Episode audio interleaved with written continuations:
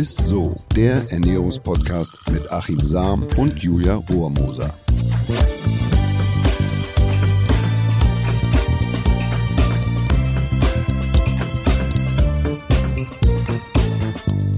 Ho, ho, ho, ihr Lieben. Ihr hört es so, den Ernährungspodcast mit Achim Sam und Tja, und genau, mit dir, also unserem, unserem Weihnachtsengel Julia Rohrmoser. Oh, jetzt, das ist wirklich ja. das Schönste, was man zu mir ja, sagen kann, ja. tatsächlich. Weihnachtsengel. Oder von mir auch Weihnachtself ernannt. Ja, so Weihnachtself, Weihnachtsengel ist schon schön. Besser als Schatz oder so. Ach, wir haben ja noch, wir haben noch eine Folge. ja, sehr gut. Nächste Folge kannst du mich so nennen. Ja, Achim, es weihnachtet sehr. Das ist dir wahrscheinlich mhm. ja auch schon aufgefallen. Seit Wochen bei dir. ja, ich weiß. Es weihnachtet sehr. Es duftet überall, egal wo man hingeht, mhm. nach Glühwein, nach Spekulatius, nach Lebkuchen. Also es ist gerade so eine geile Atmosphäre einfach überall. Und ich habe es ja gerade schon erwähnt, ja, so gerade so die Weihnachtsgewürze im Glühwein, die sind ja schon sehr ausdrucksstark. Ne? Deswegen mag ich den ja auch so gerne. Und deswegen dachten wir, wir machen heute mal so eine Weihnachtsgewürzfolge. Eine Top 5 hast du uns da rausgesucht an Weihnachtsgewürzen, Achim. Und ich bin sehr gespannt, ob vielleicht auch einige Gewürze in den Top 5 gelandet sind, die vielleicht auch in meinem Glühwein, den ich zu Hause gerade wieder braue, hm, drin sind. Die meisten. Und, und zwar haben wir tatsächlich, oder ich habe die, die fünf genommen, die auch am, am eigentlich die fünf Weihnachtsgewürze. Und es geht eigentlich los. Platz 5 ist der Zimt. Und wenn ihr mich fragt, müssten die Vereinigten Staaten neben Thanksgiving auch ein Zimtgiving oder ein, ein Cinnamon Giving feiern. Ja. Und, und die Stars auf der Flagge, die können auch gut und gerne Zimtsterne gerne sein. Weißt du warum? warum? Weil nämlich dem Zimt verdankt Amerika seine Entdeckung. Wie? Ja, das ist, das ist, das ist wirklich, das ist dreimal um die Ecke gedacht. Ne? Aber um schneller äh, zu den Zimtplantagen von Indien zu schippern, mhm. da hat Christoph Kolumbus die Entscheidung getroffen, den Westweg zu nehmen. Ach und so ist er quasi schnurstracks nicht nach Indien, sondern direkt zu den Bahamas gesegelt und hat äh, neun, äh, nee, 1492 die neue Welt, also Amerika, entdeckt. Nur wegen des Zimts. Ja, und da hat er, ich glaube, da hat er ziemlich viel gefunden, also bloß kein Zimt. Den gab es da nämlich nicht. Oh. So ein Pech. Ein Happy End. So ein Pech, so ein Pech, weil ja. Zimt ähm, hätte ihm unseren Seeleuten vielleicht ganz gut getan. Mhm. Zimt hat nämlich gleich einige gute und gesunde Eigenschaften. Ja, zum Beispiel optimiert Zimt die Insulinwirkung. Das heißt, dass wenn du eine Prise Zimt in das Essen tust, ich sage gleich nochmal was zu den Mengen, ja. dann brauchst du weniger Insulin. So, also die Ausschüttung wird optimiert, du brauchst nicht mehr so viel und je weniger Insulin letzten Endes wieder ausgeschüttet wird, umso weniger Heißhunger hat man und umso höher ist letzten Endes die Fettverbrennung. Und laut einer US-Studie, äh, die sagt, dass der Blutzuckerspiegel um durchschnittlich 30 Prozent sinkt, nachdem die Teilnehmer pro Tag etwa ein Gramm Zimt, das ist so etwa ein halber Teelöffel, zu sich genommen haben. Und es ist noch äh, eine, eine, gerade eine Studie erschienen im, im, Journal of Endocrine Society. Und zwar besagt die, dass der Zimt auch das Diabetesrisiko deutlich reduzieren kann. Ob das jetzt damit zusammenhängt, dass Zimt einen positiven Einfluss auf die Insulinausschüttung hat, kann ich dir nicht sagen. Aber es scheint tatsächlich so zu sein, dass Zimt wirklich einen deutlichen Einfluss hat ähm, gegen die Entstehung von Diabetes. So. Ja, und außerdem äh, Zimt wird äh, oft noch genommen gegen Entzündung oder bei Rheuma oder Erkältung und dem scheint da so eine lindernde Wirkung nachgesagt zu werden. Okay, aber mit Zimt darf man es dann wahrscheinlich trotzdem nicht übertreiben, oder? Das ist richtig, ja. Also mehr als 1,6 bis maximal 2 Gramm täglich sollte man äh, besser nicht essen. Oh, das ist spannend. Vor allem nicht Allergiker, Schwangere und Kinder müssen da echt vorsichtig sein, weil Zimt enthält das gesundheitsschädliche Kumarin. Hm. Das kann lebertoxisch wirken, also ähm, giftig sein für die mhm. Leber. Und deshalb würde ich immer nur eine kleine Prise, also so eine Messerspitze in die Mahlzeiten geben, nicht mehr. Und ich würde darauf achten, dass ich den nicht den chinesischen Cassia-Zimt nehme, sondern den, immer den Ceylon-Zimt, weil dieser Ceylon-Zimt hat weniger Kumarin oder fast oh, keins. Alles klar, das war der Zimt auf der Top 5. Sehr, was, sehr lecker. Da hat man was gelernt. Ich finde also mit dem Finde ich mega gut, ja, ja, auf jeden Fall. Ich weiß jetzt viel mehr über mein Lieblingsweihnachtsgewürz. Obwohl, vielleicht kommen auch noch, ich kann, ich kann mich noch nicht festlegen, welches mein Lieblingsweihnachtsgewürz ist. Deswegen bin ich mal gespannt, was du auf Platz 4 hast. Ja, Platz 4, Gewürznelken. Und boah, auch wenn die Gewürznelken wirklich gesund sind, erzähle ich gleich noch was ja. zu. Aber sie haben eine ziemlich brutale Vergangenheit. Echt? Also Gewürznelken okay. gelten nämlich schon jeher als wahnsinnig kostbar. Jahrhundertelang wurde ein Riesengeheimnis draus gemacht wo ist eigentlich dieses Ursprungsland? Das wäre nämlich China gewesen, aber da hat man Geheimnis draus gemacht. Das wurden dann quasi nur vertraute Handelspartner, wussten das. Und ähm, wenn man da was ausgeführt hat oder wenn man das verraten hat, da stand die Todesstrafe drauf. Und Gewürznelken sind so kostbar, weil sie ganz mühsam mit Handarbeit geerntet werden müssen und auch behandelt werden müssen. Aber die Nelken können tatsächlich auch was Gutes bewirken. Mhm. Ätherische Öle haben beispielsweise eine antiseptische Wirkung. Also kann man beispielsweise kauen, hilft gegen oder soll gegen Mundgeruch helfen. Mhm. Ja, und vor allem äh, Nelken sind tatsächlich ein Muss für Glühwein, Punsch ja, und Feuerzangenbowle. Das sind ja genau deine Getränke. Das ist genau mein. Na gut, okay, aber jetzt weiß ich auch, was dahinter steckt, auf jeden Fall. Äh, mit welchem Weihnachtsgewürz starten wir jetzt in die Top 3? Äh, ja, Anis. Und, und das ist ah. auch wieder verrückt, weil äh, zum Anis gibt es auch wieder eine echte Horrorstory zu erzählen. Ich weiß auch nicht, aber die, die Weihnachtsgewürze, die haben irgendwie alle eine so eine mordsmäßige Vergangenheit. Ja. Ähm, der falsche, also das ist, ich betone noch, der falsche japanische Sternanis, der, der enthält ein, ein, schwaches Gift, also ein Alkaloid, mhm. und mit dem sich früher die Samurai berauscht und betäubt haben, bevor sie quasi das Schwert angelegt und Harakiri gemacht haben. Das musst du dir mal vorstellen. Oh Aber keine Angst, Julia und liebe Zuhörerinnen und Zuhörer, in unserem gängigen, wir haben ja den Anis und den Sternanis, da ist nichts Giftiges drin. Ja, oder gut. zumindest so, dass man sich so berauscht. Ähm, Übrigens, also Anis und Sternanis, mhm. das sind zwei völlig verschiedene Pflanzen. Das wusste ich nämlich gar nicht, so. beziehungsweise ich kenne also, Anis, das normale. Ja, es gibt ja den europäischen Anis, ja. das ist ein Dolden oder stammt von den Doldengewächsen und der asiatische Sternanis, der zählt tatsächlich zu den Magnolien. Also botanisch total weit auseinander, mhm. aber die eint was und zwar sind es drei ätherische Öle, nämlich das Anethol, das Estragol und das Anisaldehyd.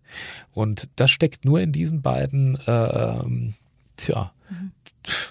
Anisarten ja, letzten Endes ja. drin, die aber gar nicht zusammengehören botanisch. Und das ist einmalig und das macht eben diesen Lakritz-Geschmack aus.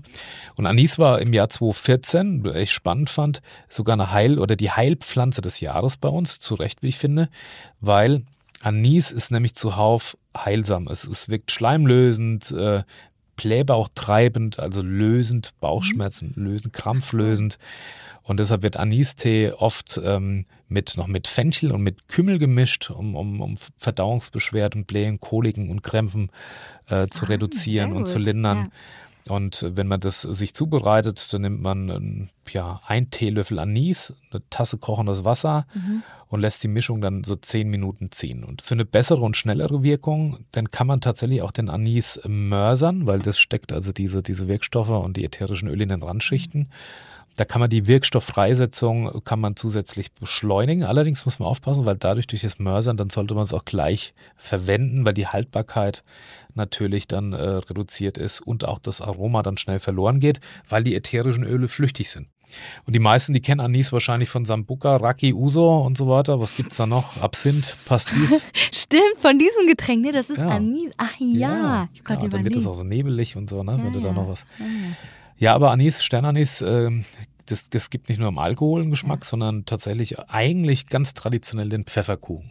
Pfefferkuchen? So. Achso. Ja. Schön, ja, wusste ich gar nicht. So ein Pfefferhäuschen. So ein Pfeffer Pfefferkuchenhäuschen Ach so, gebaut. dieses Zuckerkuchenhäuschen. Ja, Witzig, ich wusste gar nicht, was ein Ah, das wird bei uns Hexenhaus genannt aus Pfefferkuchen. Ja, ja. Oder habt ihr eine neue, Bau, eine neue Bausubstanz? Weiß ich so? nicht.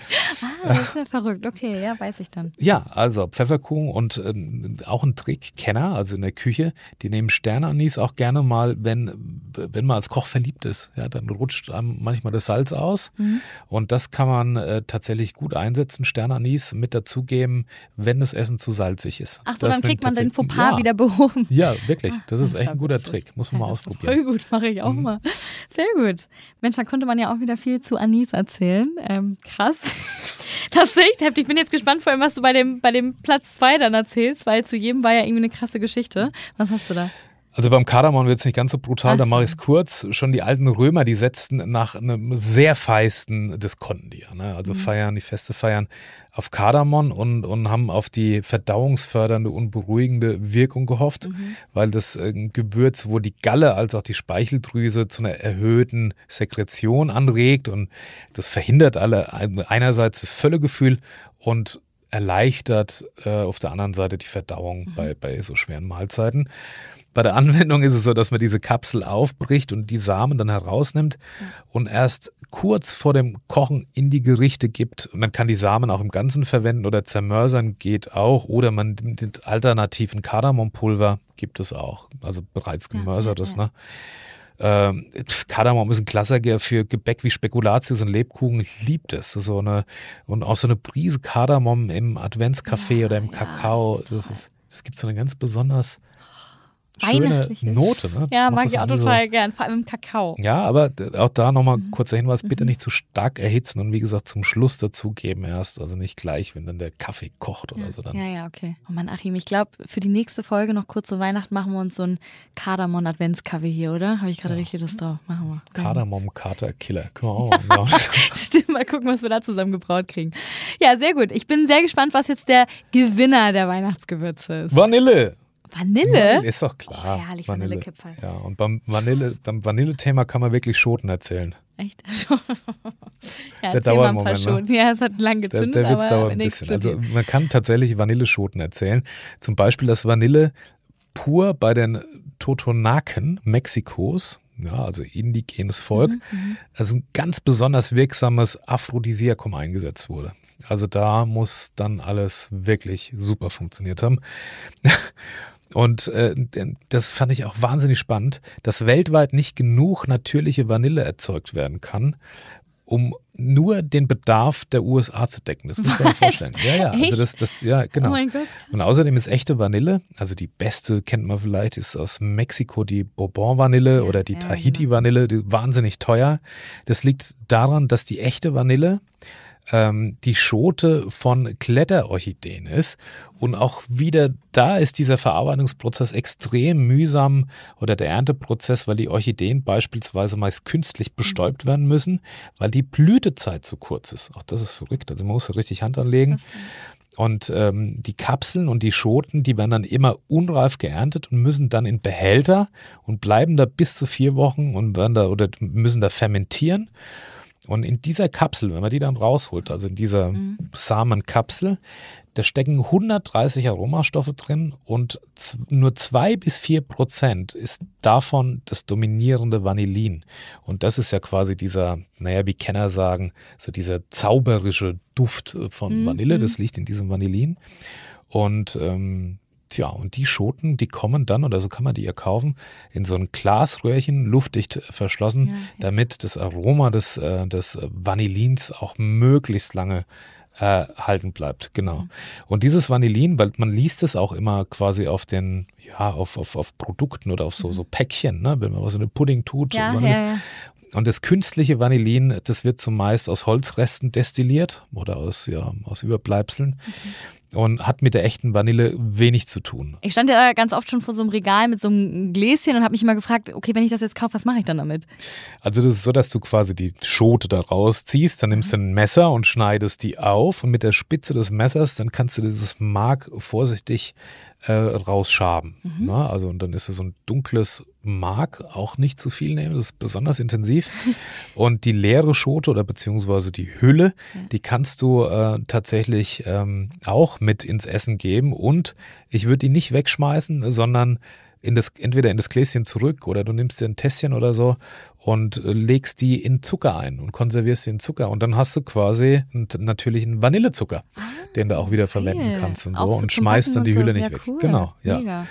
Und für was äh, Vanille schön und gut ist, weißt du selber. Weiß ich ja selbst. Ja. Vanille, allein schon Vanillekipferl werden ja bei mir äh, in Mengen Auch wieder der gemacht. Glühwein. Und der Glühwein. Ach, Achim, ich bringe dir nächstes Mal auch ein paar Vanillekipferl noch mit. Dann zeige ich dir mal, wie man das richtig benutzt. Ich nehme dich beim Wort. Sehr gut. Ja, Mensch, ähm, leider sind wir auch schon wieder fast am Ende der Folge. Ich liebe ja unsere Weihnachtsfolgen. Ähm, wir kommen zu unserer Frage der Woche, aber die ist zum Glück auch mhm. ja, einigermaßen weihnachtlich, sage ich mal. Die Frage der Woche.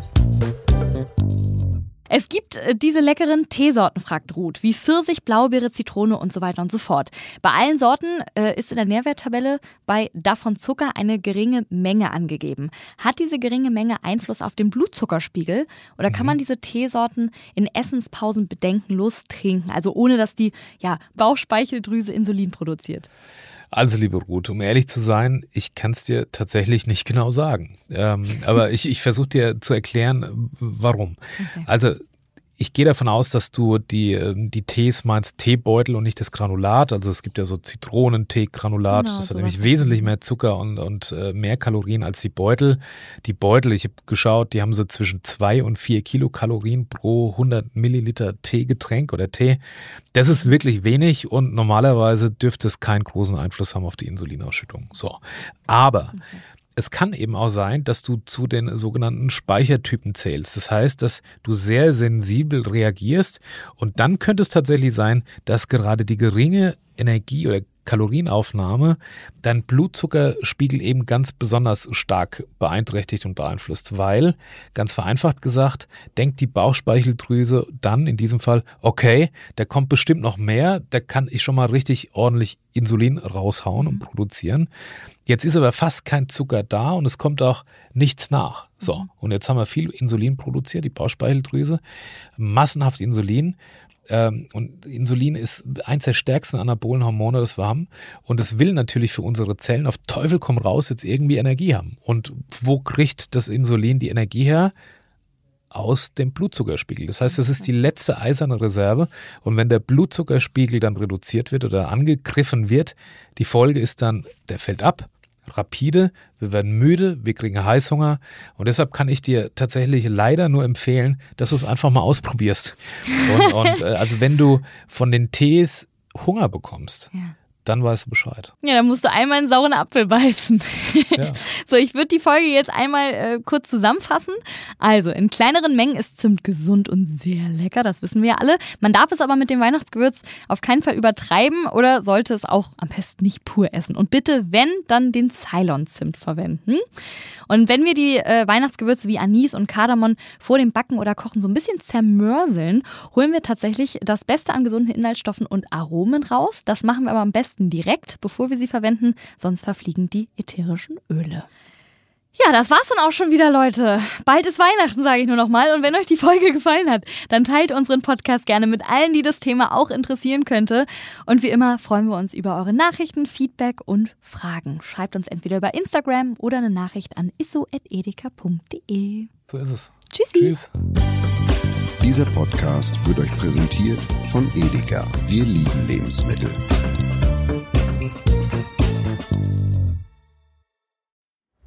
Es folgt eine Podcast-Empfehlung. Lo, bist du bereit? Ich bin sowas von ready. Are you ready?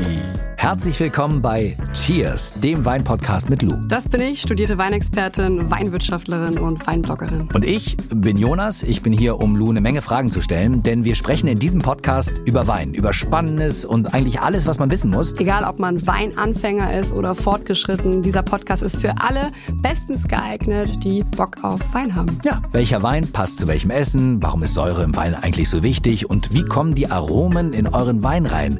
Und warum spuckt Lou nach dem Probieren probieren immer wieder alles aus. In kurzen und knackigen Episoden gibt es genau auf diese Fragen die passende Antwort. Und ab und an gibt es auch noch Gäste. Und wenn ihr Fragen habt, dann schreibt sie uns an cheers.edeka.de. Jeden Montag gibt es eine neue Folge, überall da, wo es Podcasts gibt. Und ich würde sagen, Cheers. Cheers.